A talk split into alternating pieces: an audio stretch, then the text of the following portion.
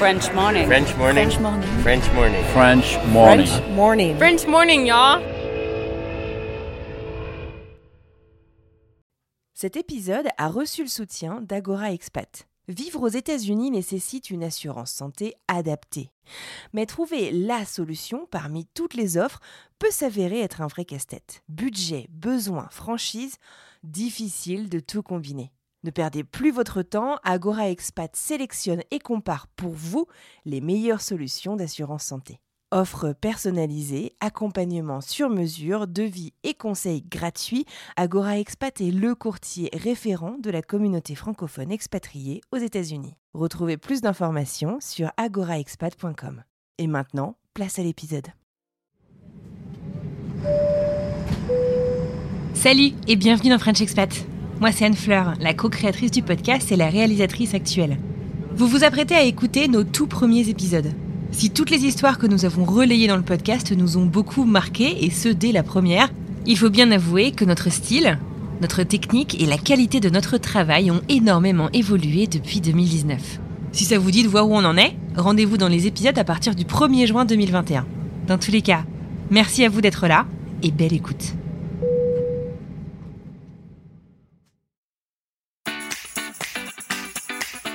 Bienvenue sur French Expat, le podcast. Le podcast des voyageurs expatriés francophones du bout du monde.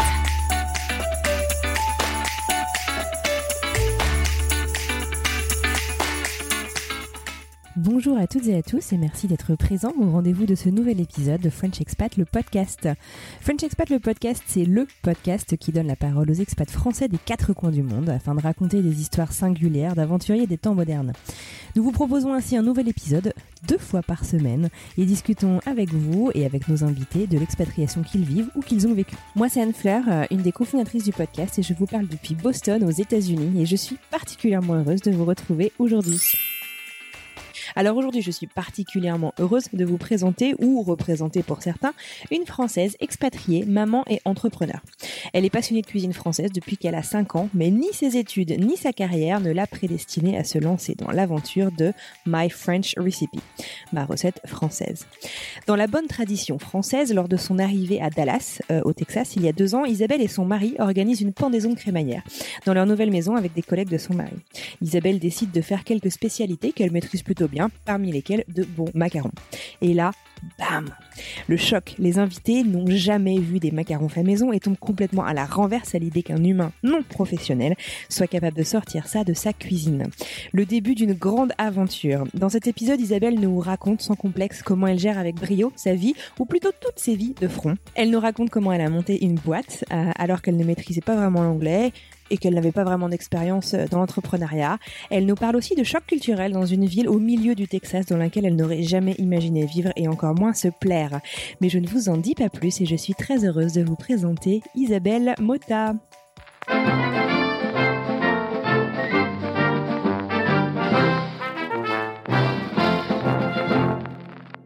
Alors bonjour Isabelle et bienvenue sur le podcast. Salut Anne-Fleur, merci beaucoup de m'avoir invitée. Avec grand plaisir. Alors Isabelle, tu es basée au Texas? Tout à fait, ouais, près de Dallas. Alors tu es aux États-Unis depuis combien de temps? Euh, Ça fait deux ans et demi. On est parti de Paris euh, vers Dallas ouais, il y a deux ans et demi, bientôt trois ans. Ça passe très vite. C'est ta première expatriation?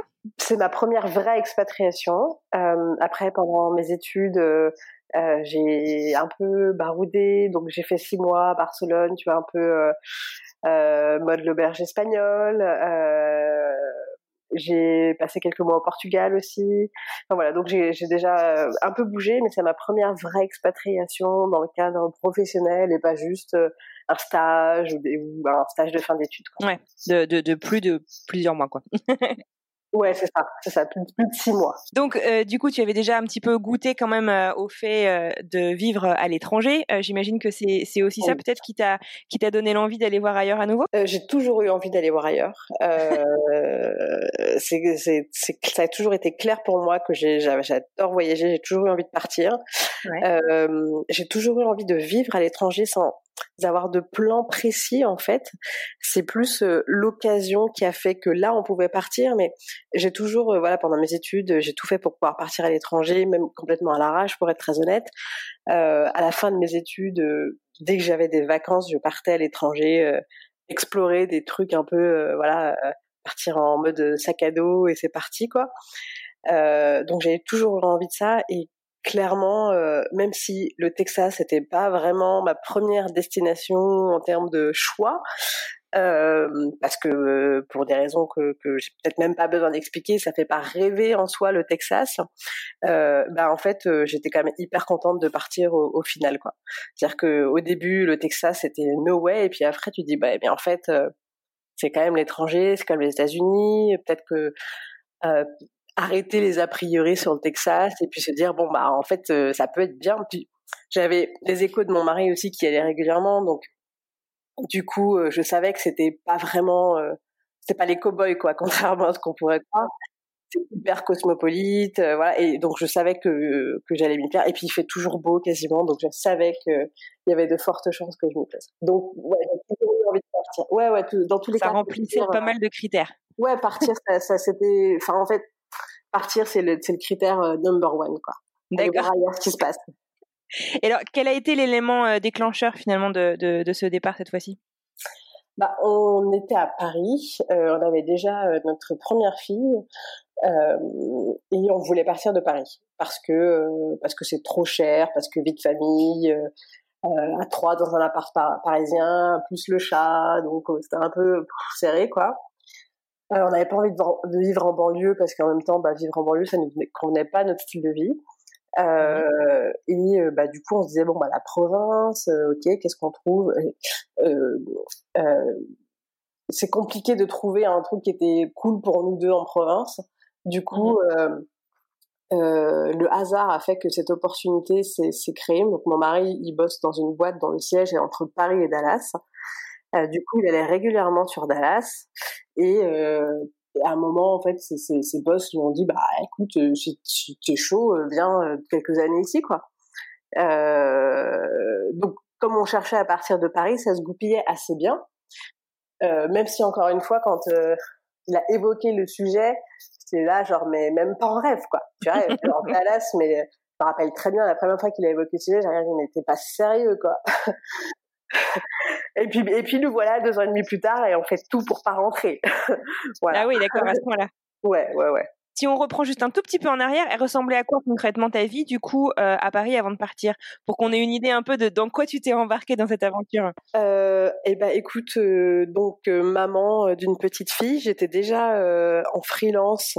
J'avais une boîte depuis cinq ans. Je faisais du marketing principalement alimentaire et, à 90% digital. Donc je bossais pour des boîtes qui euh, qui euh, voulaient développer soit des projets euh, réseaux sociaux ou des, des projets blogueurs. Euh, bah, je faisais ça depuis cinq ans.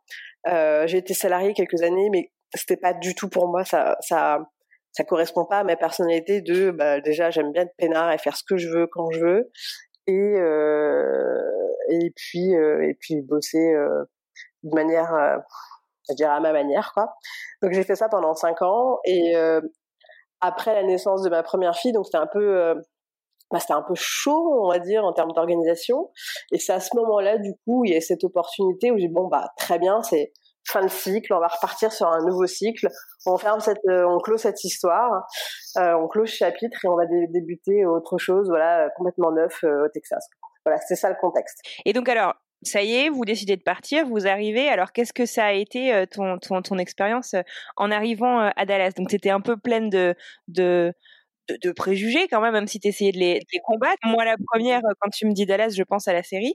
Alors, raconte un petit peu, ça ressemble à quoi Dallas et ça ressemble à quoi? Est-ce que tu es passé toi-même par, par, un, choc culturel? Je pense qu'on passe tous un petit peu par cette case-là. Comment ça s'est passé de ton côté?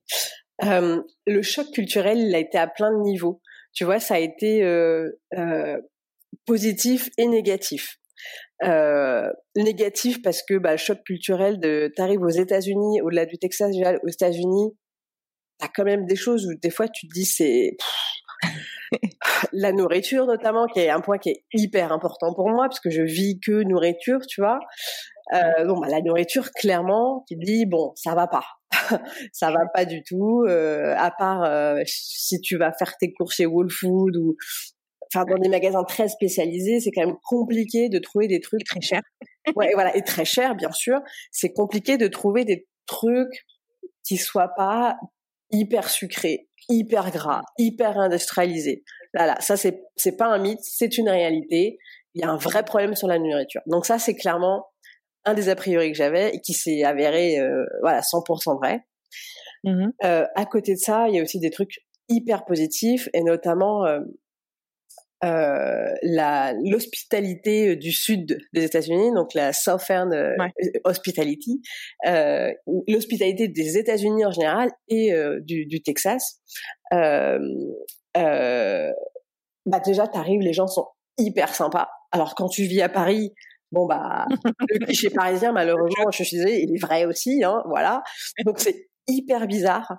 Euh, je me rappelle la première fois qu'on est allé faire les courses, bah justement au Whole Food, parce que c'était un peu le truc où on avait à peu près des repères. Et on faisait des courses et on se parlait avec, avec Nico. Et euh, il y a quelqu'un qui vient nous voir et fait Ah, euh, mais quelle langue vous parlez C'est super beau. Mais là, bah, on mmh parle français. Et puis les gens, tu sais, commencent à nous parler. Vous êtes français, c'est super. Gna, gna, gna, On se dit, mais qu'est-ce qu'il veut? Il veut nous piquer des trucs, il veut nous, nous vendre un truc. Mais à fond. Mais à Paris, tu te fais accoster comme ça. Mais c'est sûr quand quelqu'un est en train de te faire les poches, tu vois. C'est c'est c'est très rare. C'est très rare. J'adore Paris, hein, mais c'est quand même très rare qu'on t'aborde juste pour être sympa, tu vois. Là, les gens t'arrêtent dans les magasins, disent ah oh, j'adore votre manteau. Eh ben ouais, ok. Euh, honnêtement, je savais pas quoi dire au début. J'étais hyper. Euh, je comprenais pas. Je comprenais pas. c'est clair. Je comprenais pas pourquoi les, les, gens étaient gentils. Et puis après, au bout d'un moment, enfin, les gens sont juste hyper, euh, hyper chaleureux, hyper accueillants. Tu vas au supermarché, salut, vous avez trouvé tout ce qu'il vous faut, ah bah oui c'est super, ah, j'adore ce produit, c'est génial. Euh, voilà. Alors euh, certains pourront penser que c'est un peu too much, que c'est un peu faux, certes, ok, mais euh, moi je préfère que ce soit faux, mais que ce soit dans l'apparence hyper chaleureux, que d'arriver dans un magasin en France et t'as l'impression de les faire chier quand tu rentres dans le magasin parce que parce que tu vas les faire parce que tu veux acheter un truc, tu vois. Voilà. Donc je préfère ce côté-là.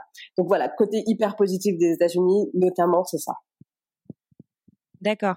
Et alors, euh, donc toi, tu es euh, arrivé, euh, si on fait juste un, un, petit, une, petite parenthèse sur, sur l'immigration. Donc, tu es arrivé euh, en tant que spouse sur le visa de ton mari, c'est ça? Ouais. C'était quoi comme, comme visa? On a un visa E2. C'est celui qui s'est rétrogradé il y a pas très longtemps. ah ouais. Ok, donc c'est le visa investisseur, c'est ça? Ouais, exactement. D'accord. Et donc, donc toi, en tant que, que spouse, donc tu as pu, euh, c'est quoi, tu candidates pour euh, une autorisation de travail, c'est bien ça? Ouais, exactement. En fait, la condition pour que j'accepte qu'on parte, c'est que je pouvais euh, faire ce que je voulais, c'est-à-dire soit trouver un job, soit euh, entreprendre, euh, bosser pour les États-Unis, bosser pour la France, peu importe. Mais voilà, c'est la condition. Moi, je veux bien partir, mais par contre, je veux pas partir en tant que bah, j'ai pas le droit de bosser, quoi. Euh, donc voilà, j'ai candidaté pour euh, pour le permis de travail. J'ai eu au bout de trois mois. Euh, bah, ce qui a permis bah, de me laisser un peu de temps pour me poser, comprendre comment ça marchait ici, trouver une maison, une crèche, trouver des repères en fait tout simplement quoi. Donc c'était un temps qui était qui était bien quoi ta condition sine qua non pour venir, c'était de pouvoir avoir ton, ton autorisation euh, euh, de travail, quoi, de pouvoir être libre de faire euh, ce que tu voulais en fait une fois que tu es arrivé aux États-Unis. Exactement as pu profiter donc de cette euh, cette parenthèse de quelques mois qui t'a été imposée quoi parce que c'est comme ça que ça se passe. En fait tu peux pas candidater à cette autorisation. Tu ne peux le faire qu'une fois que tu es sur le territoire américain exactement. Et il y a un temps euh, incompressible de minimum trois mois. Je crois qu'aujourd'hui c'est six ah, mois. Euh, mais c'est voilà à l'époque c'était trois mois minimum où en gros tu n'as pas le droit de travailler sur le sol américain. Bon alors repartons. Donc tu lances ta procédure pour obtenir ton autorisation de travail Qu'est-ce que tu fais donc de ces Ça t'a pris combien de temps? Trois, quatre mois? Ouais, trois mois. ouais, à peu près. Donc, t'en profites pour, euh, bah, j'imagine, vous installer, prendre tes marques dans une nouvelle ville. T'étais déjà allé aux États-Unis avant d'arriver à Dallas? Alors, j'avais fait une fois New York, euh, 4-5 jours, donc qui n'a rien à voir avec euh, le reste des États-Unis, mais encore, encore moins avec Dallas. Euh, et j'avais fait un séjour de 15 jours à Dallas avant de venir pour être sûr de que j'allais pas péter un câble en arrivant ici. donc, voilà. Donc j'étais pas, euh, ça, allait quoi. J'étais pas hyper surprise de ce que je trouvais ici. Ouais, d'accord. Tu avais quand même une petite idée de dans, dans quoi tu t'embarquais. Ouais. Et alors, comment donc comment se sont passés ces, ces, ces premiers mois? Euh, Et alors, j'aimerais bien que tu me parles notamment euh, de mémoire. Tu as quoi? Tu as organisé une crémaillère à laquelle les collègues de ton mari sont venus faire un tour. C'est bien ça? Ouais, comment tu sais ça? Euh, euh, Ouais, alors en gros, euh, en fait, euh, donc on est ici depuis bah, quelques mois. Euh, je je gère un peu le back office de la maison, donc la nourriture, etc. Et on fait une petite crémaillère avec beaucoup des collègues de mon mari, puisque bah, bah moi je connaissais personne, hein, j'avais pas beaucoup de potes. Et puis bah c'est là que le, le premier, euh, le premier, le début de l'aventure euh, My French Recipe ont commencé, on va dire, euh, avec les macarons que, je, commençais à maîtriser et du coup j'avais proposé à ce moment-là. Voilà. Donc c'était pas des macarons qui venaient de Trader Joe's, c'est des macarons que tu avais fait toi-même je sais même pas le, goût qu'ils ont les macarons de Trader Joe ou de Costco. euh, je veux même pas savoir d'ailleurs. Et donc, et, donc en fait, ton, ton, ton public américain, si je puis dire, était complètement scotché euh, de savoir que qu'un humain, euh, un, être humain, peut sortir ça de sa, cuisine, quoi. C'est ça, ça, Une femme qui soit pas euh, euh Julia Child ou euh, euh comment s'appelle le, le, le, chef français qui cuisine toujours avec le vin, Pierre Pépin? Non. Euh, Pépin, euh, enfin qui est hyper connu aux États-Unis. Voilà, c'est genre quelqu'un de normal qui fait des macarons, c'est assez euh, waouh quoi. Et alors donc du coup, euh, toi avant de, de, de, de partir aux États-Unis, tu étais, tu faisais beaucoup de cuisine ou c'est quelque chose, c'est une passion que tu t'es découverte? Je sais que tu travaillais dans le domaine de l'alimentaire, mais ton, ton investissement euh, avec les, les mains, je dirais, euh, dans, la, dans la farine, c'était comment? Euh, En fait, j'ai toujours cuisiné. Enfin, je pas toujours cuisiné, mais depuis très longtemps, je cuisine. je suis tombée dedans assez petite où je me rappelle, je, je entraînant dans la cuisine chez mes parents, j'avais déjà trouvé des vieux livres. À l'époque, ils étaient déjà vieux, donc aujourd'hui, je te raconte pas. Des recettes hyper tradies de crêpes, euh, de Paris-Brest. Et donc quand j'avais genre 10, 12 ans, voilà, je, patouillais avec ces trucs-là. Je faisais des trucs plus ou moins, euh, voilà, résultats aléatoires, mais je patouillais, j'aimais déjà ça. Euh, et beaucoup plus tard, euh, après euh, mes études, j'ai lancé un blog en France qui s'appelle Feuille de chou, euh, feuilledechou.fr, feuille de chou pour montrer vraiment que c'est un truc qui se prend pas trop au sérieux, qui fait de la cuisine hyper simple, euh, quotidienne, euh, voilà, parce que c'est ce que j'aime faire. Euh, et donc il y a maintenant peut-être 6 ou 7 ans, euh, où je publie bah, déjà des recettes régulièrement euh, de cuisine, de trucs que je fais tous les jours ou le dimanche ou des trucs avec les enfants, enfin peu importe. Euh, donc j'avais déjà euh, cet attrait pour la cuisine euh, depuis hyper longtemps. Euh, je suis pas du tout, je suis pas diplômée, je suis pas de formation. Voilà, j'aime juste bien manger. Du coup, bah, en fait, quand j'aime bien un truc, j'ai envie de le faire. C'est hyper simple. J'aime bien, bah, ok, bah, je vais le faire. Euh, c'est vraiment comme ça que, que, je suis rentrée dans le dans la, la, la, nourriture. Du coup, en fait, donc cette, cette fameuse crémaillère et ces, ces, ces, ces retours que, que tu as eu de, de, des locaux, quoi, des Américains, euh, en, juxtaposition avec ta passion, euh, ça a été un peu le, déclic pour te lancer dans une aventure. Tu peux nous raconter un petit peu d'où t'es parti et, euh, et, et, et, où t'en es aujourd'hui? Donc moi j'adore la cuisine française déjà de base. La cuisine, on va dire authentique, conviviale, française, voilà, c'est vraiment mon truc. Et du coup, en arrivant ici, donc bah je me mets un peu je, perfectionne un peu le macaron, je perfectionne, je sais pas, deux trois trucs. Euh, je teste aussi les trucs, euh, les restaurants ou les adresses euh, plus ou moins françaises que je trouve dans le coin. Euh, par exemple, la Madeleine, je sais pas si ça, si vous en avez par chez vous, qui est un équivalent de c'est un, Star, un Starbucks ah si tu veux, mais version euh, euh, française old mmh school, ou même en plein mois d'août, alors qu'il fait 45 degrés dehors, euh, bah, t'as le feu de cheminée qui est allumé avec la clim à ah, fond. En plein milieu du Texas, ça être intéressant. non, c'est un délire. Bon, après, le, le ça répond à une, demande de produits français ou traditionnels. Et voilà, je trouve beaucoup de ce genre de trucs, en fait, cuisine un peu tradie, française, ok, qui, qui, qui est bien, hein, qui y a rien à dire, mais je me dis merde, mais elle est où la cuisine, bah, la, cuisine française que, que je connais de, de maintenant en France, en fait, des trucs hyper simples, euh, de tous les jours. Ouais, tu, donc tu trouves, euh, en fait, français pour cuisine française pour les Américains, en tout cas, c'est le sentiment que j'ai, veut dire euh, hyper fancy, super chic et super cher. Et, et ben ça, ça me gêne en fait. Donc moi, voilà, au début, je, je, me rends compte de ça, je dis ah, j'aime bien hein, les trucs hyper fancy aussi, mais je me dis mais c'est pas la, enfin, la cuisine française, c'est pas ce que ça représente en vrai quoi. C'est-à-dire qu'en France, tu vas dans n'importe quel bistrot à Paris, euh, tu manges quand même pour euh, aller 15 euros, tu vas manger un truc bon, euh, normalement plutôt frais, surtout si tu compares à ce que tu vas trouver au même prix aux États-Unis. Euh, pour moi c'est ça la, cuisine française. Et je dis ouais, je, je trouve qu'il y a un problème dans dans, dans ce qu'on propose dans l'offre de cuisine française. Me dis mince, je comprends pas. Donc ça c'est la problématique que je vois et je me dis bah tiens, je tenterais bien de euh, vu que bah, je peux pas travailler, euh, j'ai besoin de, de, perfectionner mon anglais parce que je suis un peu à l'arrache, même si je parle. Euh, c'est quand même pas la même chose quand tu parles en anglais avec des Français ou quand tu parles en anglais avec des Américains. Euh, je dis bon ok, j'ai vraiment besoin de me, perfectionner. Qu'est-ce que je peux faire? Bon bah je vais euh, lancer un meet-up euh, et proposer un cours de macarons chez moi. Voilà, c'est comme ça que j'ai fait et cours de macarons payant. Donc vraiment, en plus, avec le recul, je me dis mais n'importe quoi. La fille, je n'ai jamais donné de cours de ma vie. Je connais personne aux États-Unis. Je je parle un anglais qui est quand même approximatif, il faut le dire. Euh, la fille, elle va lancer un meet-up, elle fait payer son cours de cuisine, puis au prix, au vrai prix, quoi. Tu vois, pas en mode on va voir. Euh, j'ai quand même trois personnes qui s'inscrivent. Je dis bah bon, ok, bah bonne surprise. Euh, donc déjà je me dis c'est qu'il y a une demande. Euh, je fais le cours euh, qui est plutôt sympa. Je, je, découvre un peu aussi comment ça fonctionne avec les Américains, tout ça. Donc voilà, très sympa. Et euh, bah, je continue un peu comme ça, j'en fais de temps en temps. Et je me rends compte, je me dis, ah ouais, non, j'ai quand même des gens qui payent pour venir chez moi. C'est même pas une vraie, euh, une vraie école, quoi. C'est encore mieux, c'est une cuisine française.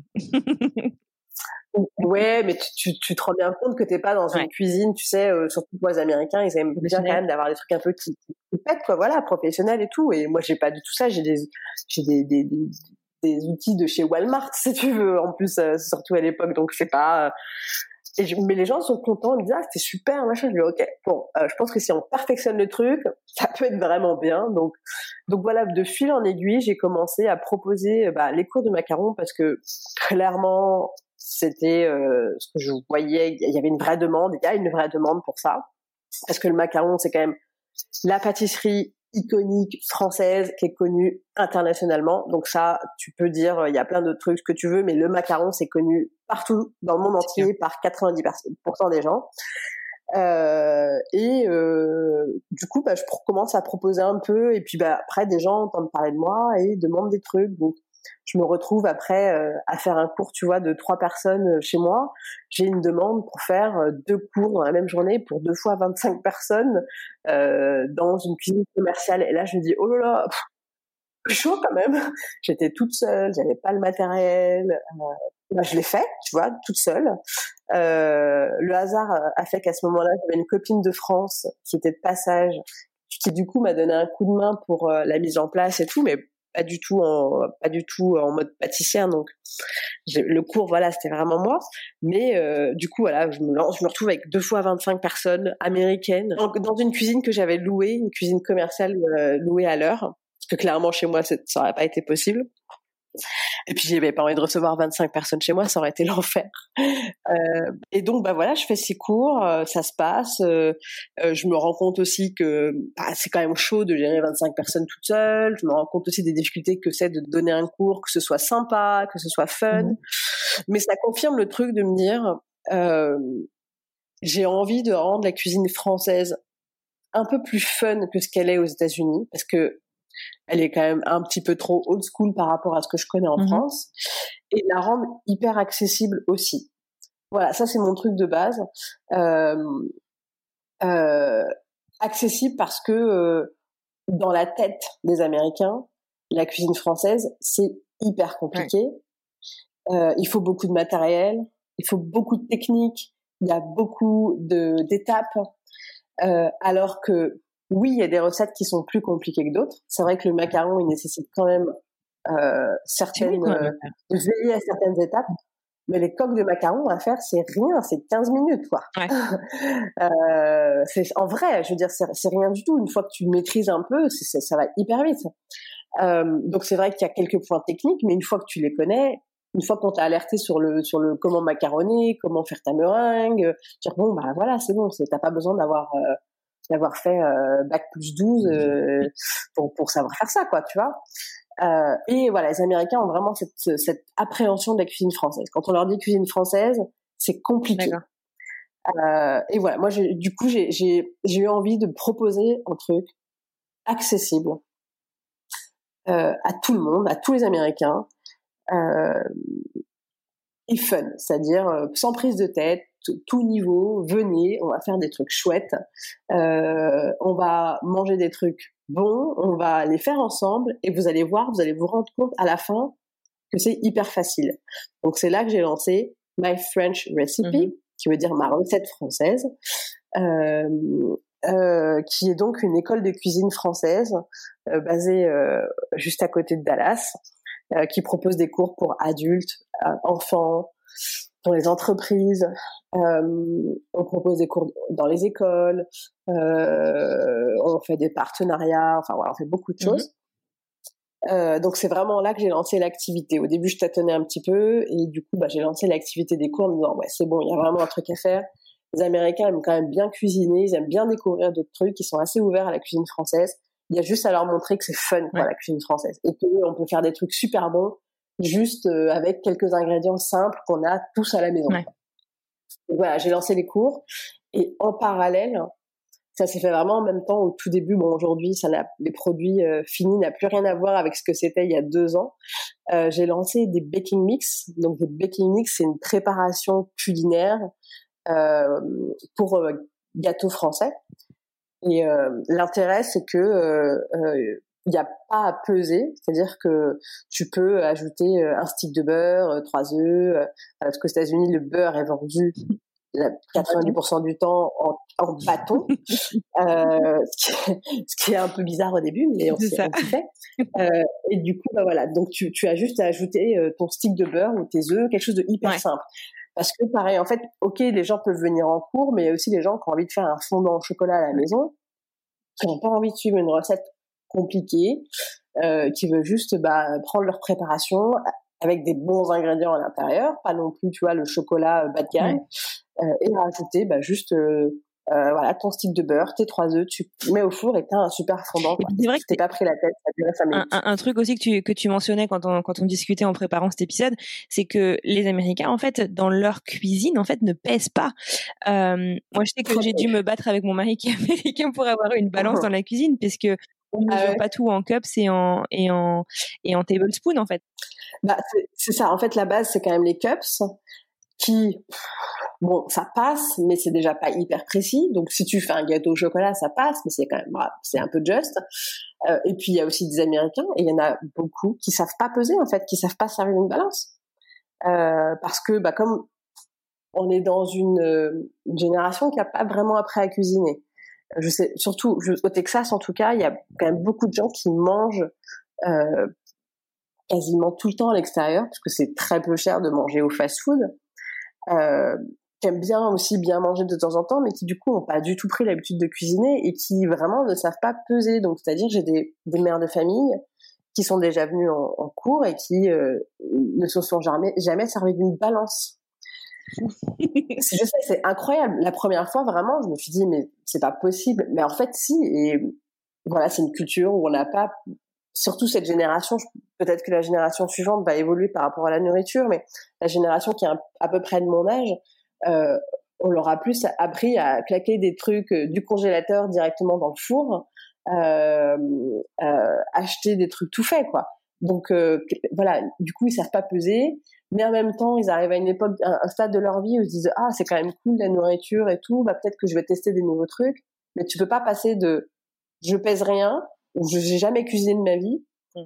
à je vais te faire un gâteau euh, from scratch de A à Z tout seul. C'est pas vrai. Il y a une étape entre les deux et je trouve que le baking mix il correspond bien à ça, c'est-à-dire que tu fais un truc euh, de toi-même, mais sans non plus trop te prendre la tête. Du coup là, alors euh, My French Recipe, ça ressemble à quoi maintenant? Donc tu as lancé du coup la boîte il y a quoi? Il y a deux ans? Euh, Ouais, j'ai commencé il y a deux ans, ouais. D'accord. Et alors, donc, est-ce que c'est toujours toi? Tu loues toujours une cuisine commune ou comment ça se passe? T'en es où là aujourd'hui? Écoute, euh, écoute, on a bien évolué depuis. Euh, mmh. Donc j'ai commencé, j'étais toute seule, je faisais les cours euh, toute seule. Euh, les baking mix, je les faisais à la main, je pesais, je mettais dans les sachets, etc. Euh, tout ça toute seule. Et entre temps, entre temps, je me suis associée avec deux deux femmes françaises. Euh, qui du coup m'accompagnent bah, pour faire toutes ces tâches-là. Mmh. Euh, on, a amélioré le process euh, de production des, des, des baking mix. Donc aujourd'hui, on travaille avec des sous-traitants locaux qui font ça pour nous. On a un packaging qui a été refait, qui est beaucoup plus euh, euh professionnel. Il fallait bien qu'on commence quelque part, mais il faut améliorer les choses. Mhm. Euh, on vient d'ouvrir euh, notre cuisine. Donc on a loué un local il y a deux trois mois. Donc on a fait des travaux. On a améliorer l'espace. Donc ça y est, vous êtes chez vous. Oui, enfin, c'était euh, voilà, c'était le, truc incontournable si on voulait un peu euh, aller plus gros, quoi. Voilà, arrêter de faire des petits cours de temps en temps. Là aujourd'hui, on veut on veut y aller, quoi. On veut envoyer. Euh, j'ai envie d'envoyer du lourd. J'ai envie d'avoir des gens tout le temps dans la cuisine. J'ai envie de proposer des trucs différents. Et ça, ça passait par avoir son local, son identité, pour proposer une expérience aux, aux, élèves quand ils arrivent. Voilà, tu arrives chez nous tu une expérience. C'est pas juste tu viens prendre un cours de cuisine, tu as l'expérience française, moderne, euh, que tu pourras avoir dans un, un coin en France. Euh, voilà, c'est ce que je voulais offrir et ça, il fallait qu'on ait notre chez nous. Donc ça a été hyper compliqué. On est passé par des phases, des, l'ascenseur émotionnel, tu vois, genre tout va bien, c'est au top, c'est génial. Le lendemain, bim, mauvaise nouvelle, on doit claquer 5000 euh, dollars de plus. Voilà, ça a été comme ça tout l'été. Et enfin, là, on sort, on sort du tunnel on se dit ah trop bien on va pouvoir euh, bah, bosser en fait hein, euh, arrêter de gérer juste des problèmes. Mmh euh, c'est super cool on est vraiment hyper contente de faire ça bah, c'est génial félicitations. Tu nous as parlé que à ton arrivée, tu avais déjà donc une petite fille. Et si je me souviens bien, puisque nous nous suivons sur Instagram, tu as une autre petite fille qui a presque l'âge de, de, mon petit. Alors, toute cette aventure donc euh, de se lancer, de scale up ton, ton business, euh, tout en ayant un bébé, comment est-ce qu'on gère l'entrepreneuriat? Euh, euh, et, et, et, et, le fait d'être maman aussi eh bien, écoute, je vais pas te mentir, c'était chaud. De toute façon, tu le sais, hein, voilà, déjà bosser quand tu as des enfants, enfin c'est dur. Hein. Après, je me suis toujours dit que ça ne m'empêcherait pas de faire les choses. Euh, sauf voilà si j'avais été en mauvaise santé, si j'avais eu besoin de m'arrêter avant, etc. Mais je me suis toujours dit que le fait ni d'être enceinte ni d'avoir un bébé devait m'empêcher de faire quoi que ce soit. Euh, donc j'ai bossé euh, vraiment. Bah, ma fille est née en février, début février.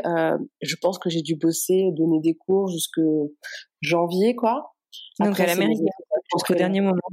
ouais, ouais, c'est ça. Bah, c'est un peu à l'américaine aussi, hein, c'est-à-dire que si tu bosses pas, bah t'es pas payé, hein, donc, ouais, donc tu vas quoi. Euh, et puis de toute façon, euh, j'avais pas envie d'arrêter quoi. Enfin voilà, je, je, j'étais en bonne santé, j'avais aucune raison d'arrêter.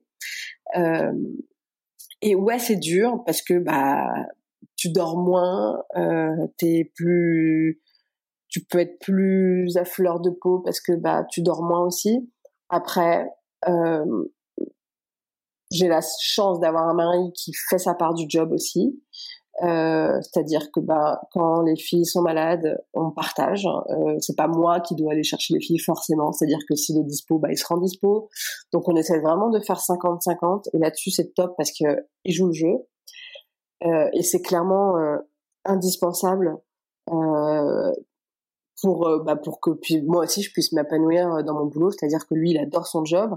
Moi aussi j'ai envie de, de m'épanouir dans mon boulot. Mais pour ça bah il faut qu'on soit euh, au même niveau en termes d'investissement familial. Mmh et sans ça j'aurais pas pu le faire. Après c'était implicite tu veux c'était c'est sûr que ça allait se passer comme ça, puisque de toute façon, enfin voilà, c'est quelqu'un qui, qui, qui prend, qui fait son job de papa, et et, euh, et puis bah, mmh. quand il y a des moments, il, il s'oublie, voilà, euh, bah, je le rappelle, là c'est là je pense que je prends un peu trop le relais, c'est à ton tour d'y aller. Euh, Voilà, je laisse pas non plus, euh, euh je laisse pas non plus mon instinct maternel me dicter trop de trucs. C'est important parce que quand t'es maman, tu le sais aussi, t'as tendance à vouloir prendre sur toi. Tu vas dire non, je m'en occupe le mm-hmm. faire. Parce que, bah, parce que t'es la maman et que, ouais, tu sais mieux le faire. C'est vrai. Tu sais mieux faire que ton mari.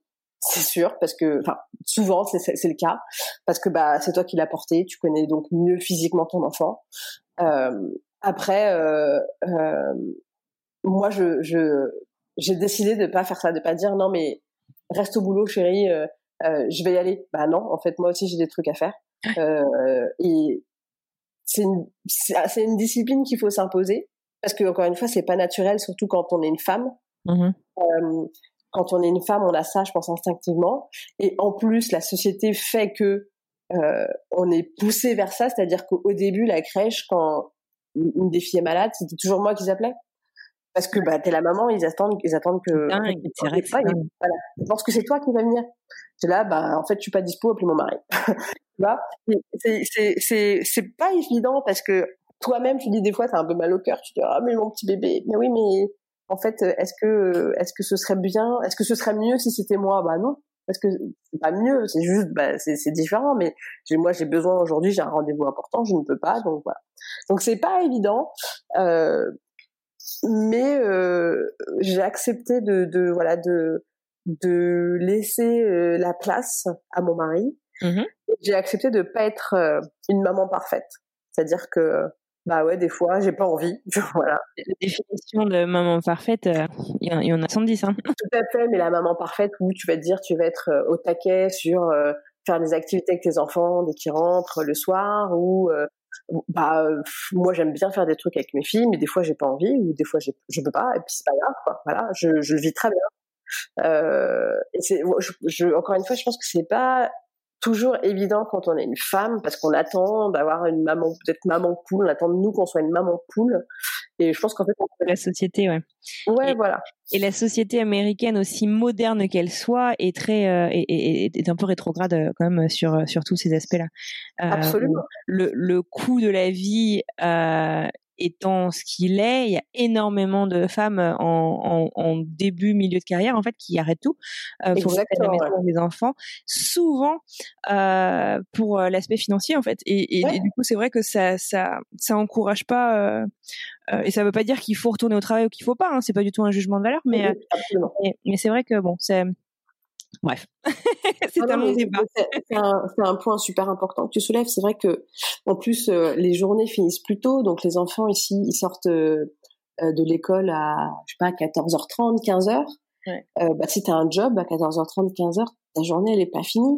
Et clairement, bah, tout le monde attend que, que la, la femme euh, prenne en charge le temps où euh, les enfants sont, sont tout seuls. quoi. donc, bah, qu'est-ce qu'elle fait? Soit la maman, elle va arrêter de bosser, soit elle va prendre un job à mi-temps. Mm. Et clairement, bah, voilà, c'est elle qui va mettre sa, sa carrière en pause. Ouais, non, ça fait ça fait réfléchir. C'est un pays si moderne par euh, tant d'aspects, euh, c'est vrai que tout, tout l'aspect de la maternité, moi que j'ai découvert du coup au cours de la dernière année, euh, je le trouve assez dramatique. alors, en même temps, il y a des trucs qui sont vachement modernes et, par par rapport à l'éducation des enfants, etc. Mais c'est vrai que et puis, enfin, je pense que tu as, bien euh, résumé le truc. Il y a un aspect financier qui est super important. Bah, ici, t'as mm. pas de crèche publique, euh, donc tu as tes enfants à la crèche, bah, bim, quoi. C'est, un salaire, quoi, pour un enfant. Donc, euh, si t'as pas de revenus importants par ailleurs, bah, c'est vrai que euh, tu, tu, vas, tu penses que c'est plus logique que tu restes à la maison et t'occupes de tes enfants. C'est ça. voilà c'est dommage, mais c'est comme ça. surtout que donc pour pour pour boucler justement sur l'expatriation, c'est que t'as pas ton ton, enfin en tout cas moi personnellement, je sais pas, je sais pas toi si t'as peut-être réussi à te recréer ton ton ton réseau sur place, mais le le le réseau de soutien quoi. On n'a pas la famille, on peut pas appeler euh, les grands-parents euh, pour aller filer un coup de main, ne serait-ce que pour euh, une soirée et donc encore moins pour un week-end. je pense que c'est un problème auquel tous les expats se, se confrontent et qui, qui, qui, qui rend. Pas évident tous les jours.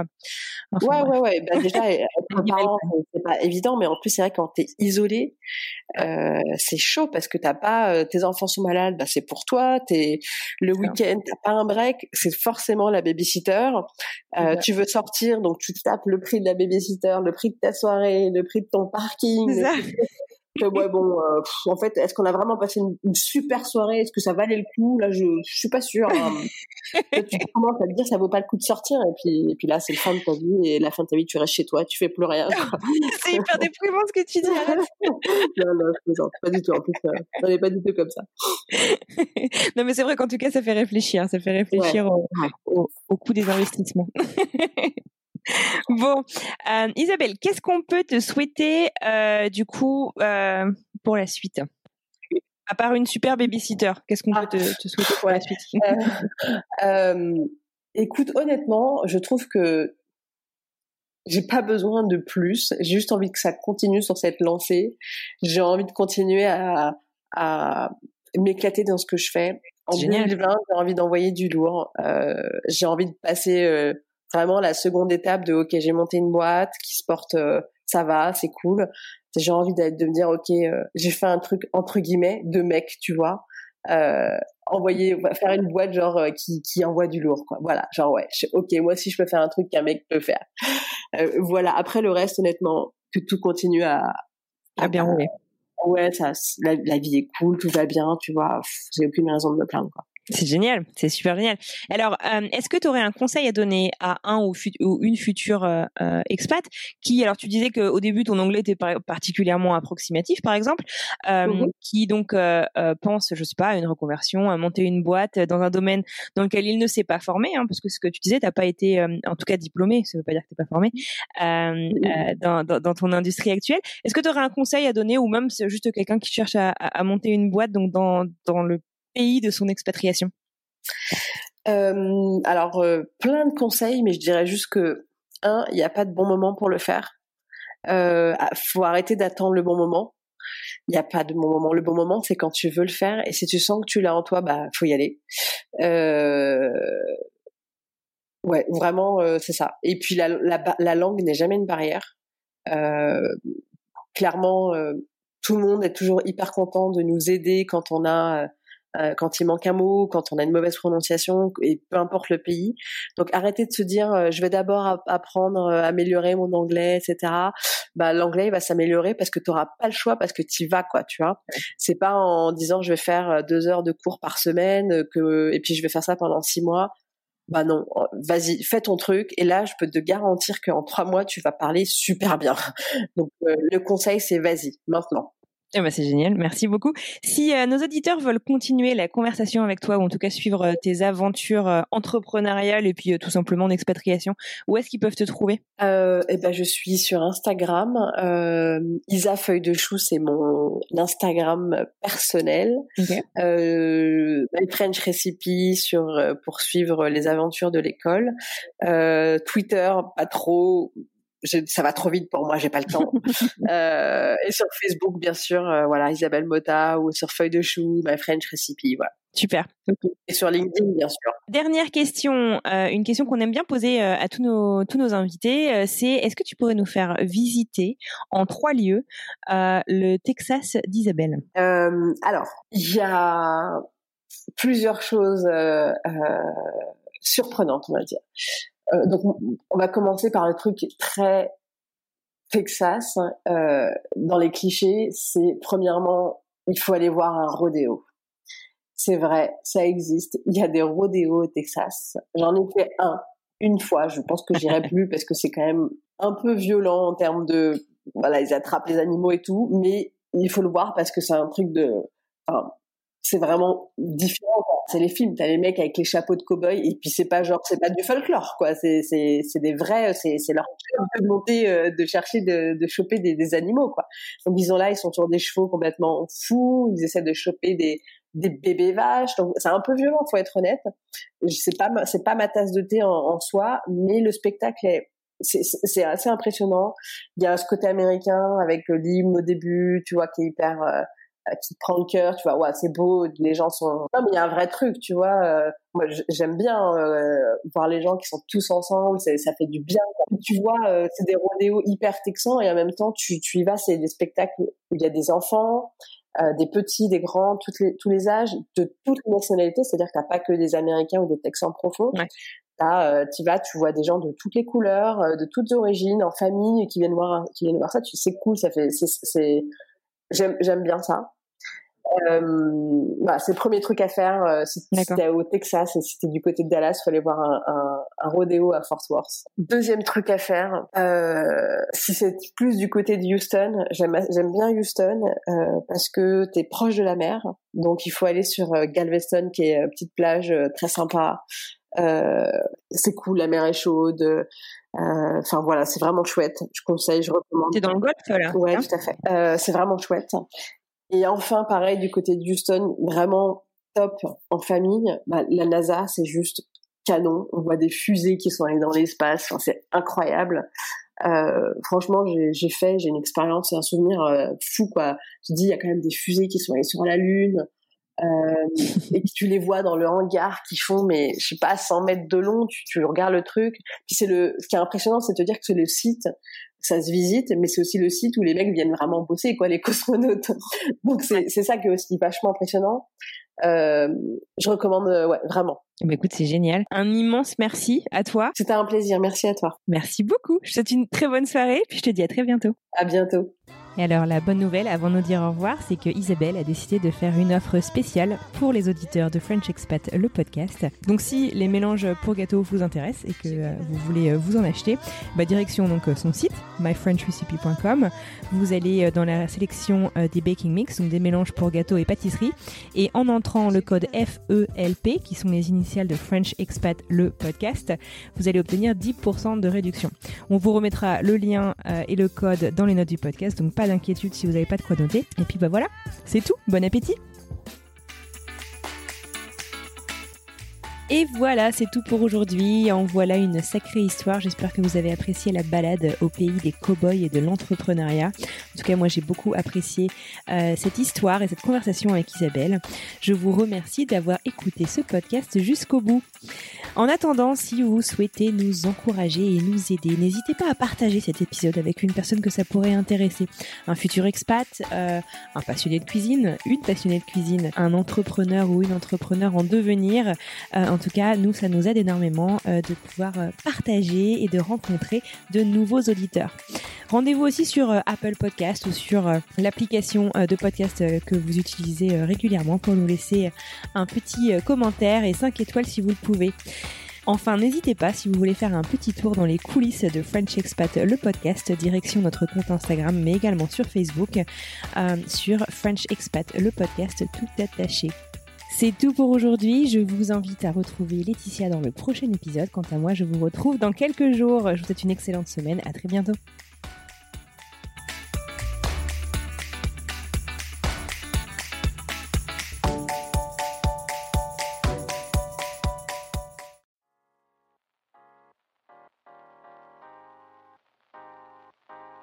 Vous venez d'écouter un podcast réalisé par moi-même, Anne-Fleur Andrely, mixé et habillé par Alice Krief et produit par French Morning.